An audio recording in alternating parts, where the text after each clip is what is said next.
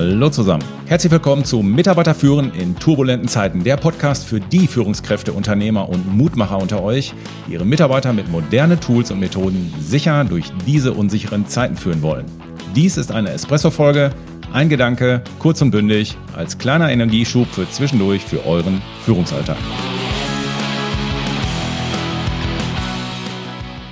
Mein Name ist Thomas Pütter und der heutige Espresso dreht sich ums Thema Ausbildung. Konkret um die Frage, was können wir strukturell organisatorisch tun, um die Qualität der Ausbildung zu erhöhen und gleichzeitig das Handling im Betrieb zu vereinfachen.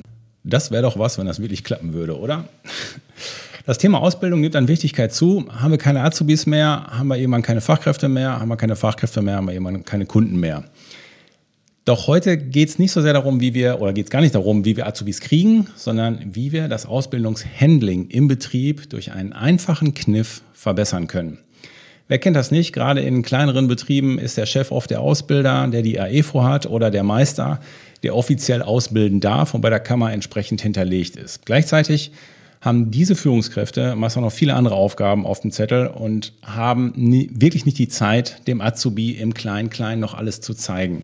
Deswegen wird es dann delegiert, manchmal schlecht, manchmal gut, meistens aber ohne Plan. Auf der anderen Seite haben wir gleichzeitig Mitarbeiter im Unternehmen, die ihre Ausbildung häufig bei uns absolviert haben, also die die andere Sicht kennen und genau deswegen sehr motiviert sind, die Ausbildungssituation nochmal zu verbessern.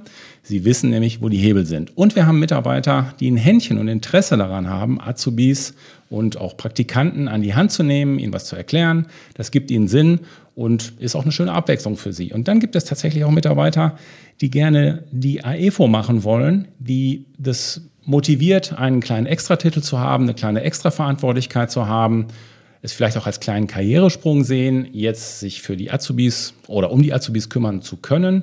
Und manche wollen auch einfach eine erste Führungserfahrung dann mit Azubis machen. Die Frage ist, wie kriegen wir das zusammen?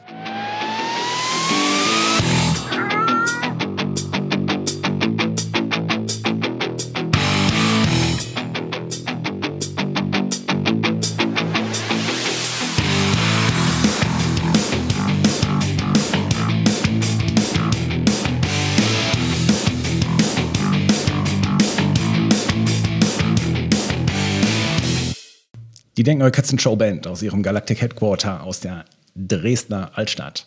Also, wie kriegen wir das zusammen? Wie können wir das jetzt machen? Also, der Hack ist, indem wir einfach zwei verschiedene Rollen definieren. Die eine Rolle ist die Rolle des Ausbilders und die andere Rolle ist die Rolle des Ausbildungsmentors.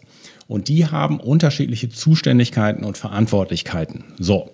Und der Ausbilder ist jetzt von der Verantwortlichkeit zum Beispiel der, das ist der erste Ansprechpartner für den Auszubildenden bei den allgemeinen Ausbildungsthemen. Der ist auch, der entscheidet auch mit bei der Azubi-Auswahl.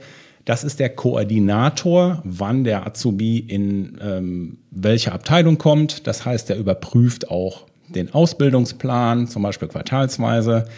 Der wählt die Mentoren mit aus im Zweifel zusammen mit den Teamleitern zum Beispiel, der hat diese ganzen organisatorischen Themen mit auf dem Schirm. Er muss das ja nicht alles selber machen. Er hat sie aber in der Verantwortlichkeit und kann es dann an seine Assistenz oder sonst wohin delegieren. Also diese organisatorischen Themen wie Seminaranmeldungen, Teamwechsel und solche Sachen. Das Nachhalten der schulischen Leit Leistungen gehört mit dazu. Bei Bedarf auch ähm, also über Rückmeldung mit dem Teamleiter. Das kann auch an den Teamleiter temporär delegieren. Er macht auch die monatlichen Feedbackgespräche ab dem zweiten Jahr zweimonatlich. Ist unsere Empfehlung. Können wir eigentlich nochmal eine eigene Folge zu machen. Ähm, kann auch diese Feedbackgespräche zusammen mit dem Mentor machen, bei dem der Mitarbeiter gerade ist. Und ähm, der Ausbilder ist auch zuständig für die Gesamtüberwachung der Stimmung des Azubis. Gefällt ihm das hier? Ist das, das so, wie er sich das vorgestellt hat und so weiter? Und der Ausbilder ist zuständig dafür, dass die Karriereplanung stattfindet nach der Ausbildung. Also nicht erst, wenn das Ding vorbei ist, sondern das erste Gespräch dazu muss sechs Monate vor Ausbildungsende schon proaktiv mit dem Azubi geführt werden. So, das sind die Aufgaben des Ausbilders und das ist häufig, das ist dann zum Beispiel der Chef, das ist der, der oben sitzt, der aber nicht so nah an dem Mitarbeiter dran ist. Der muss nur gucken, dass die Grand Line steht. So. Und das andere ist eben der Ausbildungsmentor und der Ausbildungsmentor Die Aufgabe ist, dass, äh, also Aufgabe des Ausbildungsmentors ist, dass sich der Azubi in dem jeweiligen Bereich zurechtfindet, in dem er jetzt gerade eingesetzt wird und dort fachlich einen Ansprechpartner hat, der ihm zeigt, wo geht der PC an, wo muss ich hier klicken, wie funktioniert denn das Programm, an dem ich jetzt heute arbeiten soll, diese ganzen vielen kleinen-kleinen Fragen.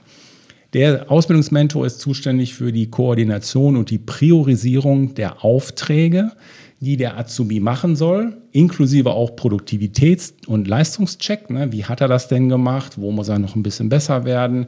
Also, dass er da auch schon mal Feedback kriegt im täglichen Doing. Der Mentor ist temporär auch der fachliche Ansprechpartner für den speziellen Bereich, in dem er eingesetzt wird. Ähm, nicht selten ist der Mentor auch der, wo der Azubi konkret sitzt, ne? also wenn oder wo er eingesetzt ist, also der, der um ihn rum ist, macht ja keinen Sinn, dass jemand ein Azubi-Mentor ist, der weit weg von dem Mitarbeiter ist. Der, der Mentor wechselt auch während der Ausbildung häufiger, weil der Azubi natürlich auch wechselt. Er wechselt in verschiedene Bereiche. Nehmen wir mal an, ihr habt jetzt drei Abteilungen, durch die der Azubi durchlaufen soll oder drei Teams, durch die der Azubi durchlaufen soll. Dann gibt es in jedem, jedem Team je nach Größe ein oder zwei Mentoren, die sich dann um die Azubis, wenn sie in das Team kommen, kümmern. Und die Mentoren sind auch die, die gegebenenfalls dann bei den Feedbackgesprächen dabei sind, die der Ausbilder regelmäßig ähm, führt, weil die haben dann einen Eindruck aus der täglichen Arbeit und können dann gemeinsam in dem Gespräch mit einbringen, hör mal hier, da und da hat er noch Mängel, da muss er noch rein, da ist er sehr gut und so weiter.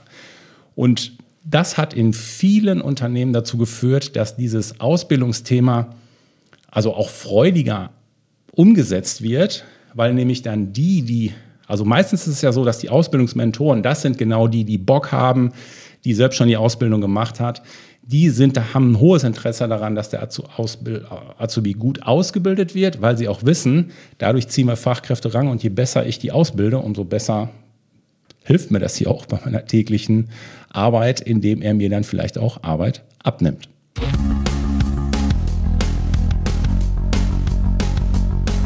Ja, und damit lösen wir auch das Problem, dass der Chef oft nicht nah genug an den Mitarbeitern dran ist, oft nicht ihre Sprache spricht und auch diesen Nimbus des Chefchefs hast, also der Endstufe, das schüchtert die Azubis manchmal ein bisschen ein. Von daher ist es besser, lass die Talente ran, die Bock drauf haben. Alles weitere zu uns gibt's auf www.denk-neu.com. Meine Lieben, ich bin für heute weg. Euer Pü.